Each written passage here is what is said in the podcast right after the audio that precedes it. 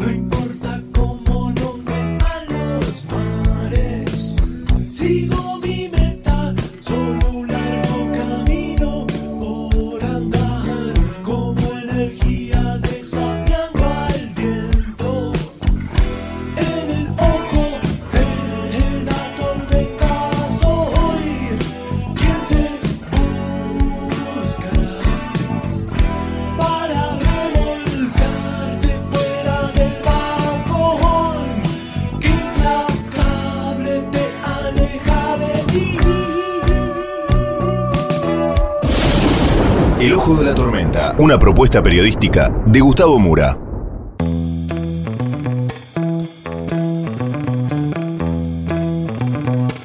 Bienvenidos al Ojo de la Tormenta. El episodio de hoy comenzó la motosierra.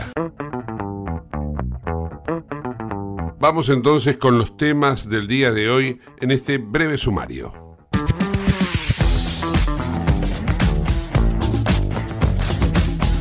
El gobierno generó una gran expectativa durante todo el día acerca de cómo van a ser las nuevas medidas económicas, lo cual provocó que hubiese cierto nerviosismo en el mercado que llevó al dólar, en este caso el blue, a 1070 pesos en el cierre de las operaciones.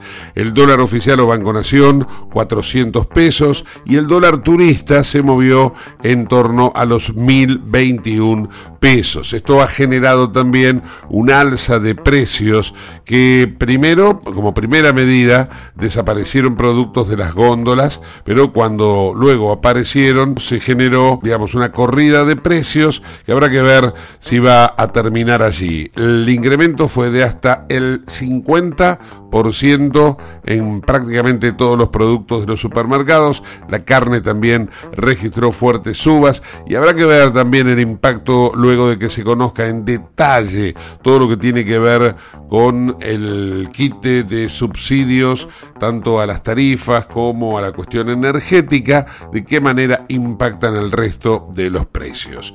Todo esto forma parte del plan motosierra que el gobierno ha anunciado, del cual vamos a dar cuenta en el programa de hoy con declaraciones que han hecho los funcionarios a cargo precisamente de esas áreas. Por otra parte, nos vamos a ocupar del contexto internacional, lo que está pasando en Oriente Medio, en Ucrania y muchas cosas más. Todo esto en el ojo de la tormenta.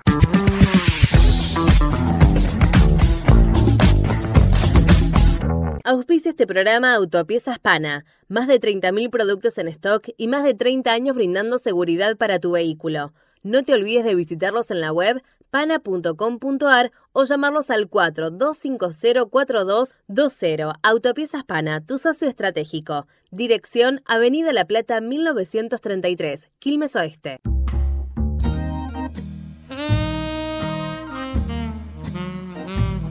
Se puede decir, sin temor a equivocarnos, de que hoy es un día clave para el futuro de la Argentina, teniendo en cuenta los anuncios económicos que están eh, dándose a conocer por estas horas. Digo dándose a conocer porque ya comenzó a la mañana bien temprano cuando hubo una conferencia de prensa del vocero presidencial, Manuel Adorni, eh, allí se deslizó un poco cuál es la intención, o al menos se justificó algo de lo que mm, por estas horas, ahora por la tarde, eh, un mensaje grabado del ministro de Economía, Luis Caputo, eh, nos permite inferir hasta qué profundidad se está, digamos, llevando el escalpelo o el bisturí ¿no? para cortar cosas en la Argentina. Así que vamos a tratar de ordenarnos un poco y vamos eh, primero, en primer término, a escuchar esa justificación que hoy bien temprano hacía Manuel Adorni acerca de qué es lo que se viene para la Argentina y por qué. Ahí va. La situación es crítica, lo vemos en la, en la foto de la Argentina, una foto que muestra una Argentina pobre, una Argentina con 45% de pobreza, 200% de inflación anualizada, con problemas de empleo, con problemas de salario, con problemas en nuestro comercio exterior y por supuesto en otros, en otros ámbitos como por ejemplo el educativo o el sistema de salud. Y la decisión es clara. Ayer hice, y, y, otros, por supuesto, y otros funcionarios también, referencia al no hay plata. Y el no hay plata tiene que tener medidas concretas, como fue la ley de ministerios y la reducción de estructura política. En esta reducción de cargos políticos, la Argentina, en su, eh, por supuesto, en su esfera nacional, pasó de 18 ministerios a tener 9 ministerios. Allí hubo una reducción del 50%. En términos de secretarías, las secretarías hasta el 10 de diciembre eran 106. En esta gestión pasaron a ser 54. Hubo una reducción del 49% en secretarías de Estado. Y en términos de subsecretarías, hasta el 10 de diciembre el, Gobierno Nacional contaba con 182 subsecretarías. A partir de allí, bajo la administración del presidente Milei, las subsecretarías pasan a ser 140, hubo una reducción de un 23% en subsecretarías. Por lo tanto, la reducción de, eh, diferentes eh, niveles de funcionarios fue del 34%. En línea con, esto, y repito, el, objetivo, por supuesto, de todo esto es hacer lo imposible en el cortísimo plazo, no solo por cumplir lo prometido desde ya, sino por evitar la catástrofe. Estamos inmersos en la crisis o en una de las crisis más profundas de la historia económica argentina y además nos encaminamos hacia una hiperinflación y la decisión es evitarla. La hiperinflación, por definición, es el rechazo absoluto por la moneda y, por supuesto, la espiralización en el incremento de los precios.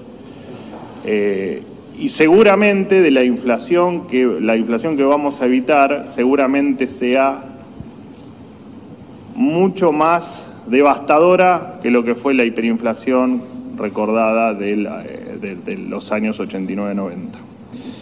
Por eso nuestra preocupación y por eso la urgencia en las medidas que el presidente Milei está tomando. En otro orden de cosas, se inició la revisión de los contratos y de cada uno de los nombramientos del Estado Nacional del último año. Todos y cada uno de los nombramientos y contratos que se formalizaron durante el último año están bajo revisión.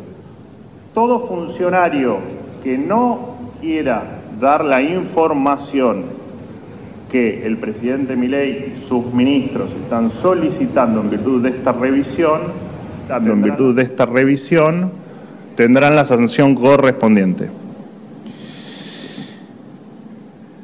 Como tercer punto, Quería comentarles que, si bien eh, ya se, por supuesto, era de conocimiento público, queda suspendida la pauta por un año. La pauta a los medios de comunicación queda suspendida por el término de un año. Por supuesto que el, el día de hoy estará marcado por el anuncio que haga el ministro Luis Caputo. Este anuncio será, por supuesto, o contendrá un paquete de medidas que vayan en torno a atacar la, eh, la urgencia o, a cubrir esta urgencia económica en la que estamos inmersos en virtud de evitar una catástrofe mayor a la que, por supuesto, ya todos estamos, o en la que todos estamos transitando, donde eh, entendemos que la situación es grave, y somos muy conscientes de que la situación puede ser incluso muchísimo, muchísimo peor y vamos a hacer, o el presidente Milei en tal caso, y todos los que estamos a su lado, vamos a hacer lo posible y lo imposible por intentar evitarlo. este anuncio será después de las 17 horas, por supuesto que por cuestiones técnicas y operativas Después veremos exactamente el momento que se los anunciaremos de cuando este anuncio, este paquete de, urgencia económica se, anuncie con, exactitud para que ustedes, por supuesto, estén allí para, para hacer sus anotaciones. Y eh, el mensaje, surgió alguna duda, el mensaje va a ser eh, grabado. Así que los anuncios van a ser grabados.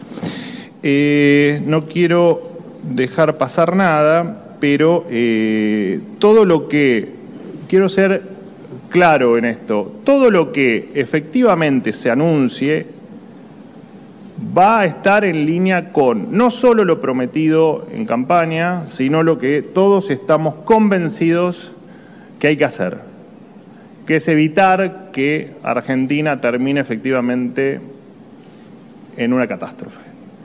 Eh, y esto se va a lograr desactivando o intentando desactivar cada una de las bombas que este gobierno ha recibido y que son, por supuesto, de público conocimiento, especialmente en términos fiscales y desde ya en términos monetarios. Yo les agradezco muchísimo y quedo, por supuesto, abierto, como va a ser en cada conferencia, a las preguntas que me quieran realizar. Muchísimas gracias.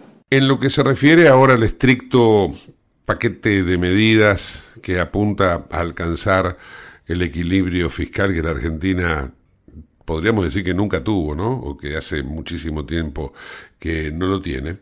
Bueno, se viene el recorte del gasto en la administración pública en distintos sectores que reciben subsidios del Tesoro Nacional, el plan de emergencia, así es como eh, se ha manejado la terminología de hoy, eh, es un plan fiscal brutalmente ortodoxo, tal como lo anunció Caputo la semana pasada, y que incluye eh, las siguientes medidas, entre otras, porque la Argentina no tiene financiación, la Argentina no va a emitir, y el único camino viable es el recorte abrupto del gasto, del gasto público, como lo escuchábamos recién a Adorni, como lo sostuvo Caputo en el mensaje eh, que dio a conocer en el día de hoy, y como de alguna manera eh, se vienen manejando en las reuniones de gabinete entre el presidente Milei y el ministro de Economía. Las medidas eh, sobre el recorte del gasto público, bueno, rondan el 5% del PBI, para llevar las cuentas públicas a un terreno de equilibrio a lo largo del primer año de gobierno. Y allí se va a concentrar en quita de subsidios a las tarifas en forma gradual, en un plazo corto, entre enero y abril. Transferencia a las provincias y obra pública. Entonces, atención porque se va a incrementar el precio de las tarifas. Atención con la energía eléctrica, atención con el gas, con la, con la, con el agua, pero fundamentalmente lo que va a impactar ahora en el verano es la energía eléctrica y, ¿por qué no también el agua? ¿no?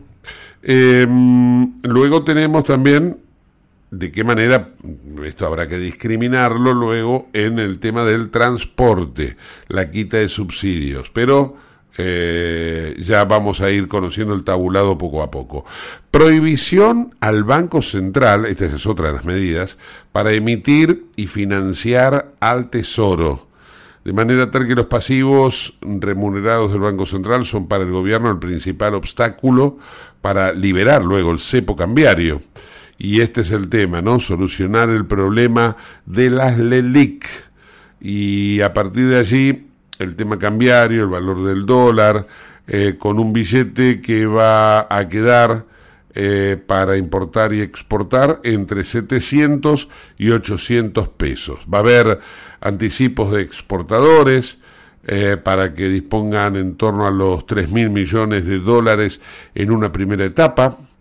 La reducción gradual del impuesto país hasta llegar a marzo-abril, que es cuando ingresan los dólares de la cosecha de soja, y ahí, bueno, se verá si se libera todo, ¿no?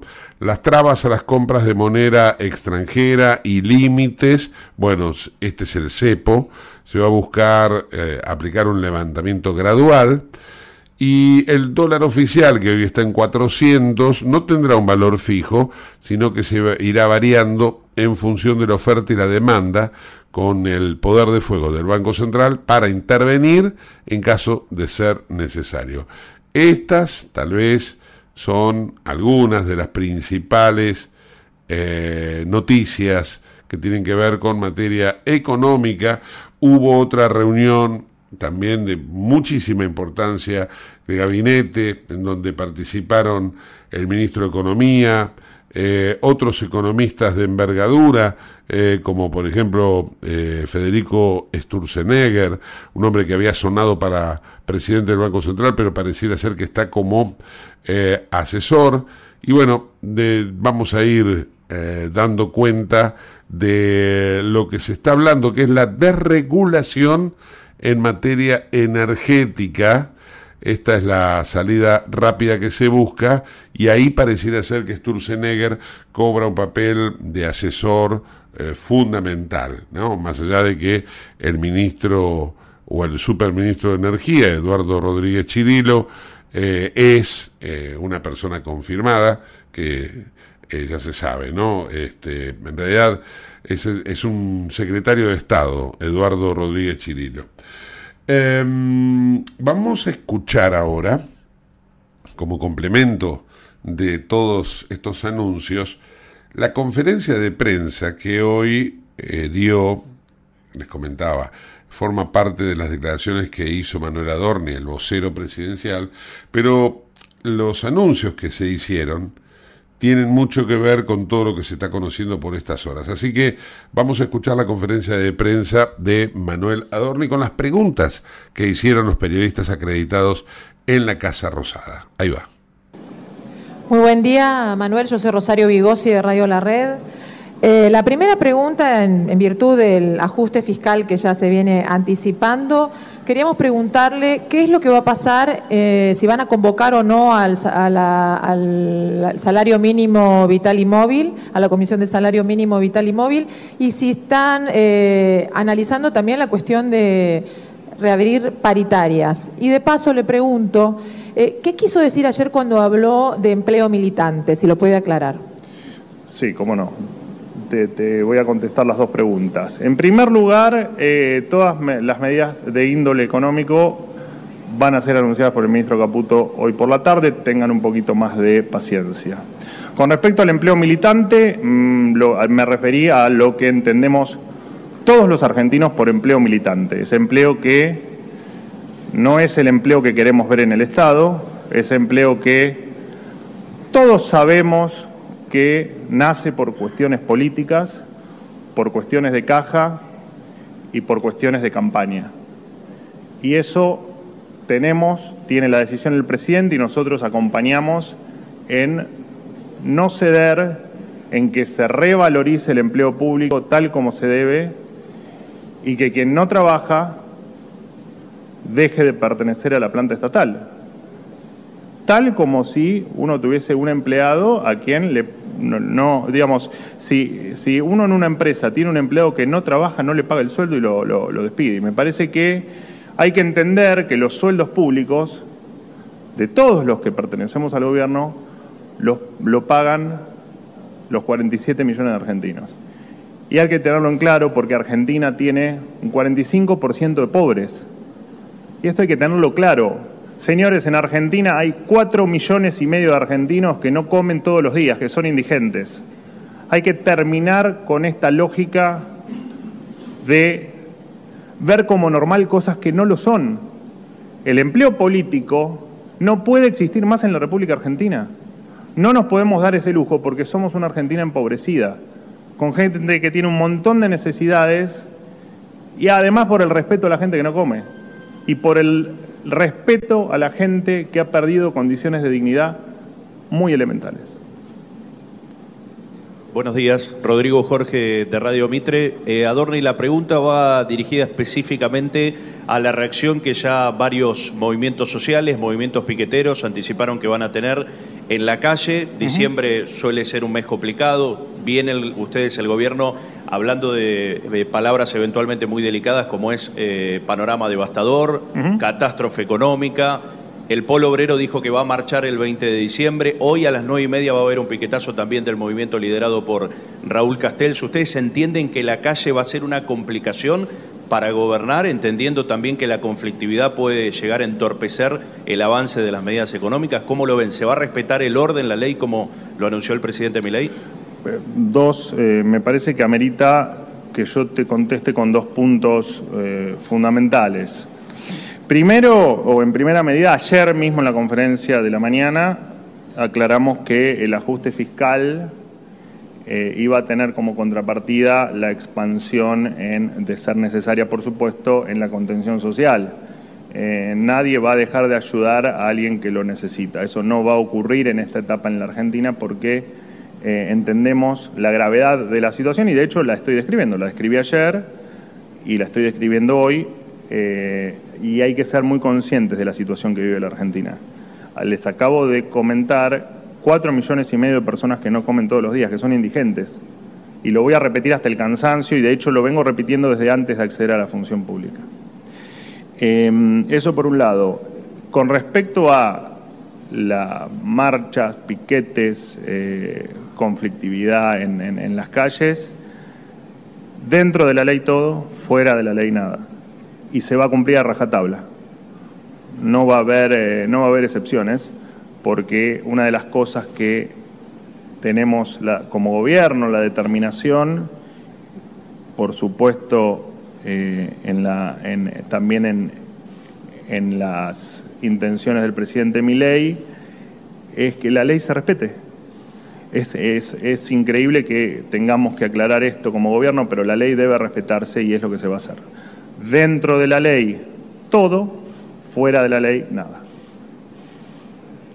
Buenos días, Manuela Tobías de Bloomberg. Hola, ¿cómo estás? Todo bien.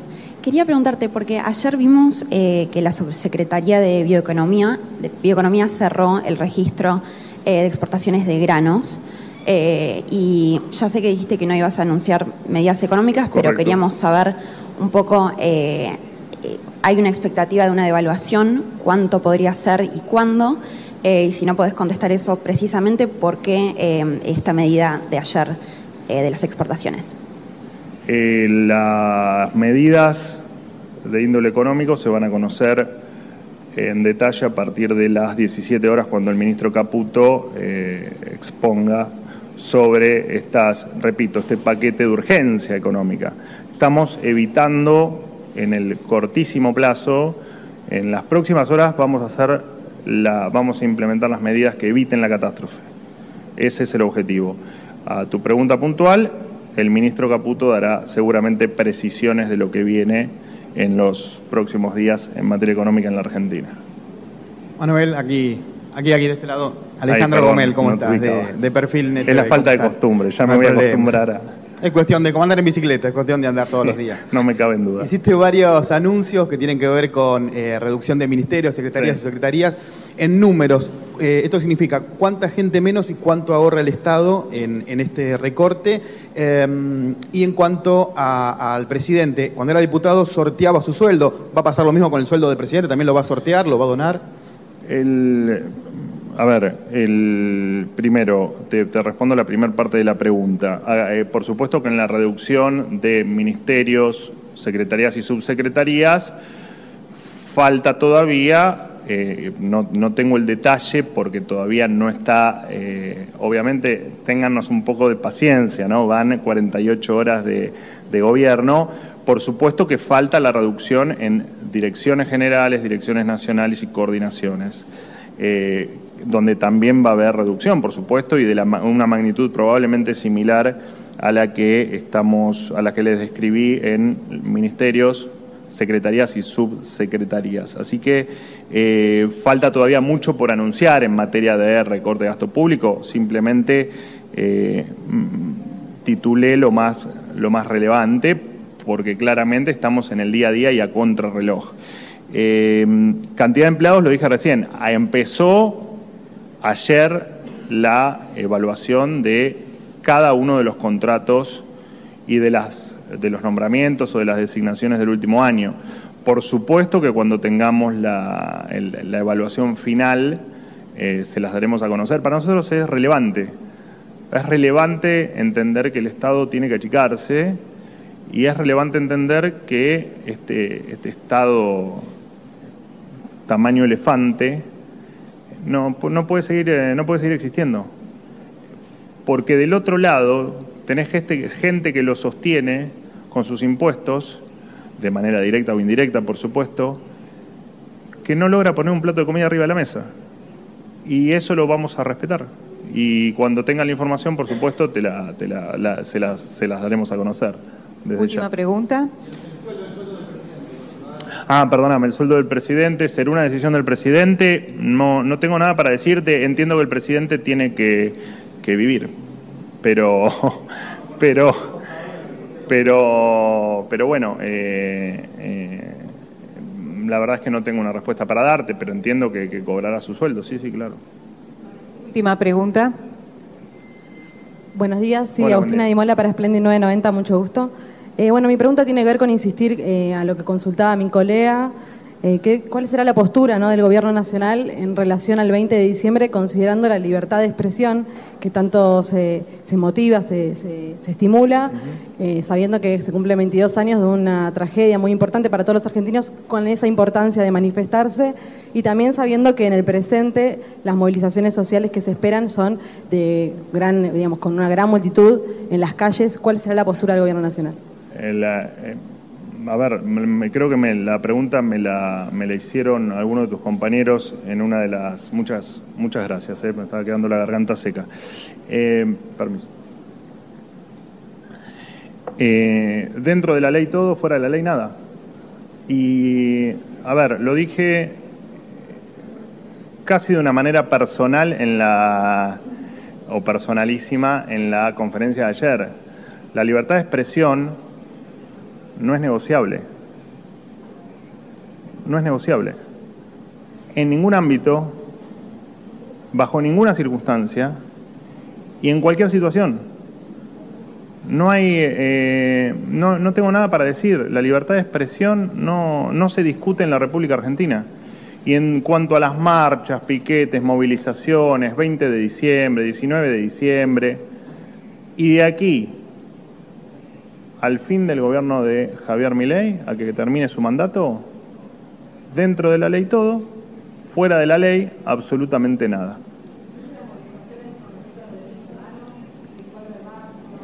No hacemos distinción de absolutamente nada. Dentro de la ley todo, fuera de la ley nada. No hay más que aclarar. Y así va a ser. Y con respecto, te repito, a la libertad de expresión, lo dejé claro ayer, no solo en el pensamiento, el deseo y la actitud del presidente Milei, sino como vocero presidencial, mi propia postura y además en haber sido y seguir siendo parte del medio y de todos ustedes, la libertad de expresión no se negocia. La libertad de expresión está garantizada en la República Argentina. Muchas gracias. Muchas gracias a Muchísimas todos. gracias. ¿eh?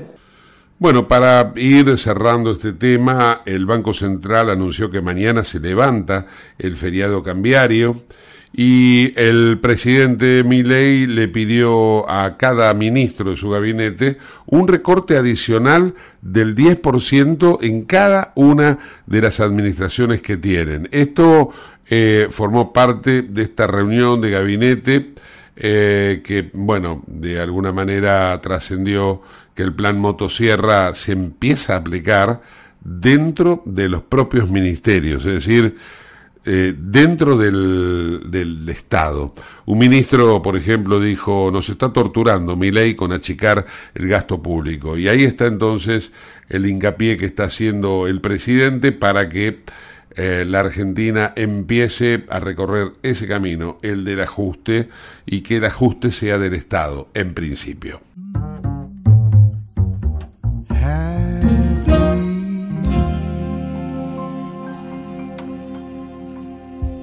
En Lubestop Banfield te revisamos el auto y le hacemos el cambio de aceite y filtros en media hora. Lubestop Banfield es un lubricentro integral donde también podés cambiar las pastillas de freno de tu vehículo. Lubestop está en el SINA 471 Banfield. Y si no podés traer el auto, te hacemos el service a domicilio. Instagram y Facebook, Lubestop Banfield. Ahora vamos a hacer una breve pausa y continuamos con el ojo de la tormenta. No te vayas. En el ojo de la tormenta yace un niño asustado. ¿Tenés Galicia? Tenés que saber algo. ¿Tenés alguna duda? Tenés alguien que te escucha y te da atención 24/7. ¿Tenés ganas de hacer algo? Tenés muchos beneficios en lo que más te gusta. Tenés ganas de no hacer nada. Tenés una app para hacer todo desde el celular sin moverte del sillón de tu casa. Tenés, todo para vivir un día a día mejor. Tenés Galicia. Tenés Galicia.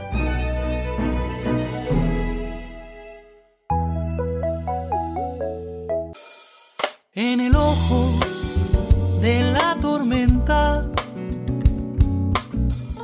se suspira la verdad. En el ojo de la tormenta es momento de bailar. Ya tu alma vuela libre esperando el huracán. Dime algo que me rompa. Pronto nada quedará.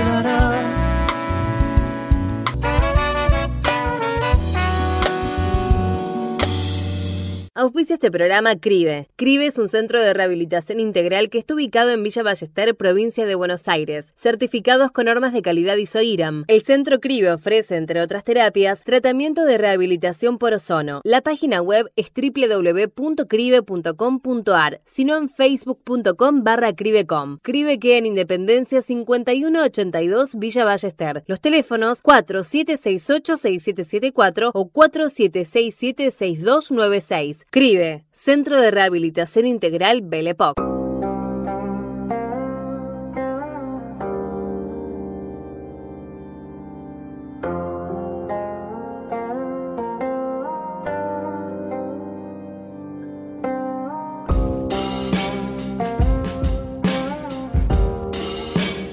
Les presentamos ahora un completo panorama de noticias internacionales focalizadas en Oriente Medio, también en Ucrania, situación política en Europa, todo elaborado por Euronews. Ahí va.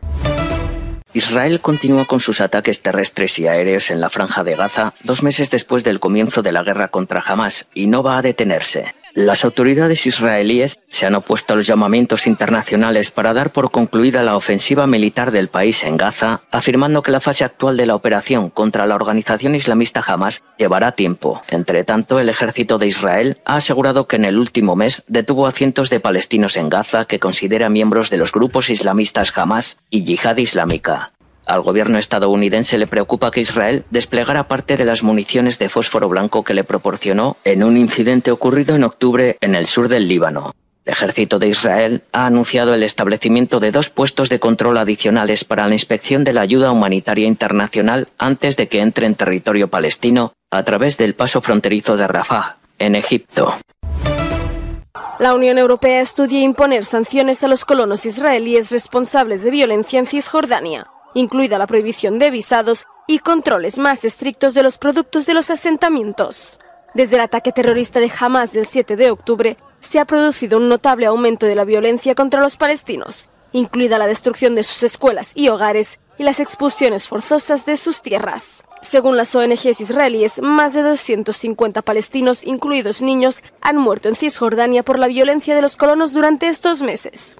Algunos países como Francia, Bélgica e Irlanda dicen estar dispuestos a sancionar unilateralmente a los colonos si no se llega a un acuerdo total en la Unión Europea. Es poco probable que todos los países de la Unión Europea acepten sanciones de esta naturaleza, ya que se requiere unanimidad, a pesar de que el jefe de la política exterior de la Unión Europea, Josep Borrell, ha denunciado repetidamente la violencia de los colonos. Estados Unidos también ha dicho que sancionará a los colonos israelíes. El nuevo régimen de sanciones que se está estudiando también va dirigido contra otros altos cargos de Hamas, a la que la Unión Europea ya considera organización terrorista. Polonia se prepara para entrar en una nueva era política tras ocho años de gobierno populista de derechas. Con el voto del Parlamento polaco a favor de que Donald Tusk se convierta en primer ministro, el país va a sentar las bases para el deshielo de las relaciones con la Unión Europea. La expectación por ver a Tusk como nuevo primer ministro era enorme en Polonia. Muchos ciudadanos acudieron al cine a ver la sesión parlamentaria. Donald Tusk señala que los electores han decidido alejar al partido Ley y Justicia del poder por lo que le ha hecho a la democracia y al país. El Parlamento Europeo ha otorgado este martes el premio Sájarov a la joven iraní Masa Amini, que fue detenida y torturada por la policía iraní por no llevar bien colocado el velo. La familia de la víctima iba a venir al Parlamento Europeo para recibir el premio en su lugar, pero el régimen iraní impidió su salida del país en el último momento. La muerte de Masa Amini en septiembre de 2022 provocó una oleada de protestas en todo el mundo, así como el nacimiento del movimiento iraní Mujer vida y libertad que defiende los derechos humanos de las mujeres iraníes. El Fondo Monetario Internacional ha aprobado una ayuda de más de 835 millones de euros para Ucrania. El presidente del país, Volodymyr Zelensky, se encuentra actualmente en Washington, donde se ha reunido con el presidente Joe Biden en búsqueda de apoyo, mientras el Congreso de Estados Unidos debate un paquete de ayudas por un valor de unos 55 mil millones de euros para el país, una propuesta que de momento ha sido bloqueada por los republicanos. El lunes, Zelensky se reunió con la industria armamentística estadounidense para pedir más ayuda y advirtió que la derrota de Ucrania supone avivar los sueños del Kremlin de destrozar la democracia en Europa. Aumentan las tensiones en la Unión Europea por la resistencia de Hungría a que Ucrania inicie pronto las conversaciones de adhesión al bloque. En el Consejo de Asuntos Exteriores de la Unión Europea, Hungría ha mantenido su resistencia al respecto lo que ha enfurecido a muchos otros Estados miembros, que querrían acelerar el proceso de adhesión para Kiev. En una cumbre crucial que comienza este jueves en Bruselas, los líderes debatirán sobre si iniciar o no las negociaciones de adhesión, pero también sobre la concesión a Ucrania de una ayuda adicional de 50.000 millones de euros, un salvavidas para ayudar al país a defenderse de la invasión rusa. Hungría bloquea actualmente ambas cuestiones. El ministro de Asuntos Exteriores de Ucrania, Dimitro Kuleva, que ha participado en el encuentro, ha defendido que es mucho lo que está en juego para ambas partes. Pero Hungría ha apostado por mantener su veto por considerar que Ucrania no es aún apta para las negociaciones de adhesión. Ha culpado a la Comisión Europea de hacer una evaluación falsa sobre el país. Ucrania ha defendido que está cumpliendo a una velocidad récord las peticiones de la Unión Europea en materia de lucha contra la corrupción y las reformas judiciales para poder iniciar las conversaciones de adhesión. Cerca del fin de la COP28, un proyecto de acuerdo pidió a los asistentes reducir el consumo y producción de combustibles fósiles. Es un tema que ha dominado las sesiones. Algunos han criticado el texto por no pedir la eliminación progresiva de los combustibles fósiles. El presidente de la COP28, Ahmed Al-Jaber, dijo que era un paso en la dirección correcta. Las naciones participantes se expondrán ahora a los Emiratos Árabes Unidos sus reflexiones en medio de llamamientos al multilateralismo y la colaboración. A medida que la cumbre llega a su fin, también lo hacen los actos periféricos en los numerosos pabellones de la Expo City de Dubái. Y hubo felicitaciones para Azerbaiyán por su elección como sede de la COP29 del año que viene. Todas las miradas estarán puestas en la ciudad anfitriona y en la lucha mundial contra el cambio climático. Putin exhibe dos nuevos submarinos nucleares rusos. El presidente ruso Vladimir Putin asistió al izado de banderas en los astilleros de Sevmas, en el noroeste de Rusia. Afirmó que la labor para fortalecer el poderío naval de Rusia sin duda continuará. Anunció que en los próximos años en Sevmas serán votados y entregados a la Armada otros tres submarinos estratégicos de la clase Borei A. El emperador Alejandro III está armado con 16 misiles balísticos intercontinentales Bulava con ojivas nucleares. Sin noticias del paradero exacto del líder opositor ruso Alexei Navalny. Por el momento se sabe que ya no está en la prisión número 6 de la región de Vladimir, donde cumplía su condena desde junio de 2022, y que ha sido trasladado a otra cárcel. Pero su ubicación exacta se desconoce, según los colaboradores del político, que cumple una condena de casi 30 años de prisión. El pasado 7 de diciembre, Navalny pidió desde la cárcel votar contra el presidente ruso Vladimir Putin en las elecciones de marzo de 2022 2024.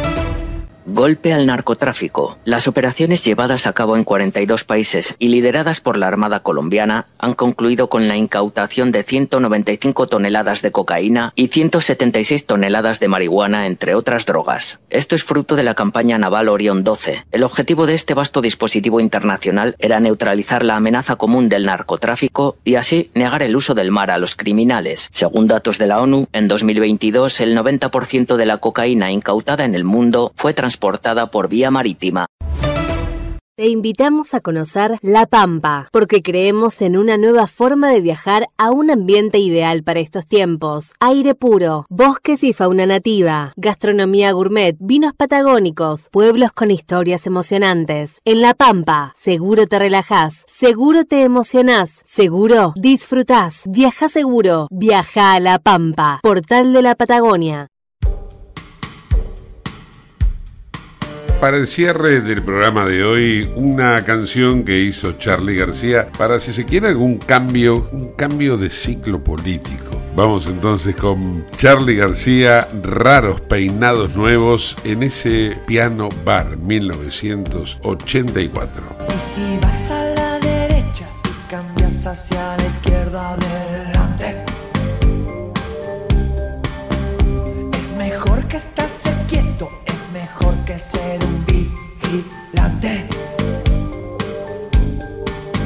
Si me gustan las canciones de amor y me gustan esos raros peinados nuevos, ya no quiero criticar, solo quiero ser un enfermero.